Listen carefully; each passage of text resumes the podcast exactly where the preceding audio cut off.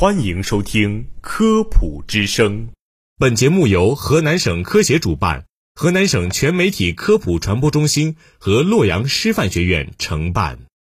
从科学的视角探寻生活中的科学原理，探究科学真相，阐明科学现象背后的科学本质，揭示科学答案。大家好，我是播音员可傲，我是微微。自抗击新冠肺炎疫情进入常态化防控阶段以来，冷链食品就因多次检测出新冠病毒阳性而成为舆论焦点。许多人自然地将其与新冠病毒联系起来，提冷链即色变，冷链食品一时间被视为众矢之的，遭到讨伐。那么在疫情期间，冷链食品还敢吃吗？从多条报道和病例实证来看，冷链食品确实与新冠病毒呈高度相关。但是不是因此我们就要拒绝一切冷链食品？实际上这是不必要且不现实的。冷链其实早与我们的生活存在千丝万缕的联系。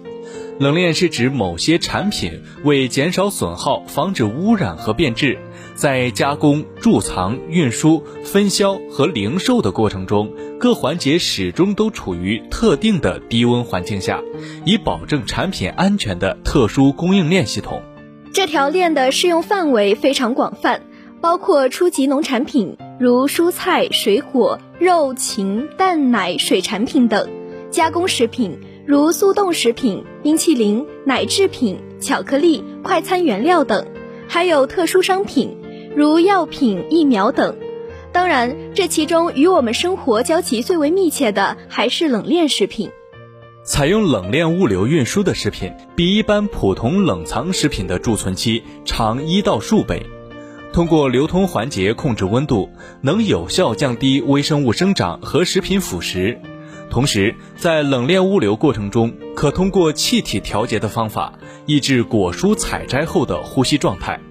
从而达到果蔬保鲜的效果。可以看出，冷链物流对提高我们的生活品质发挥着重要作用。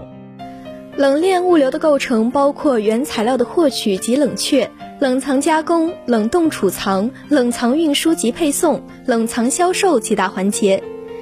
其核心组成部分之一就是温控保温，其中包括对储藏物品的温度、湿度有精确要求的恒温恒湿冷库，和起到气调保鲜作用的气调冷库。所谓气调保鲜，就是将空气中的氧气浓度由百分之二十一降到百分之三到百分之五，在冷库的基础上添加一套气调系统。利用温度和控制含氧量两个方面的共同作用，达到果蔬采后的呼吸状态。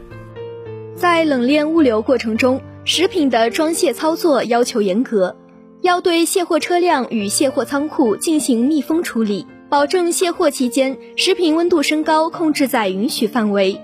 并且卸货作业中断时要及时关闭运输设备箱体门，保持制冷系统正常运转。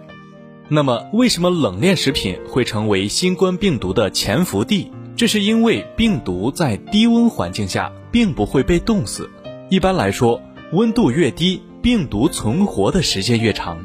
冷链造就的低温环境就为病毒提供了一个很好的存活空间。通常情况下，在零下二十摄氏度的环境中，病毒可以存活数月之久。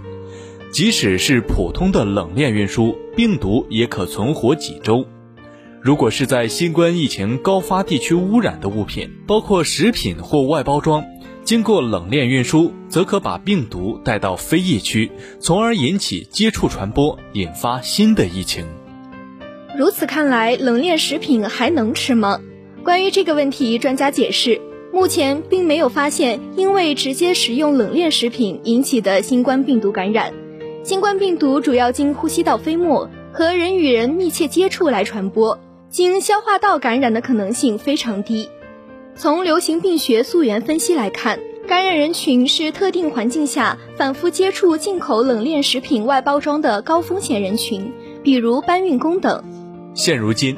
冷链物流已经朝着智能化、专业化、多元化、信息化、标准化、绿色化的方向发展。我们大可不必因为零星出现的散发病例而将冷链妖魔化，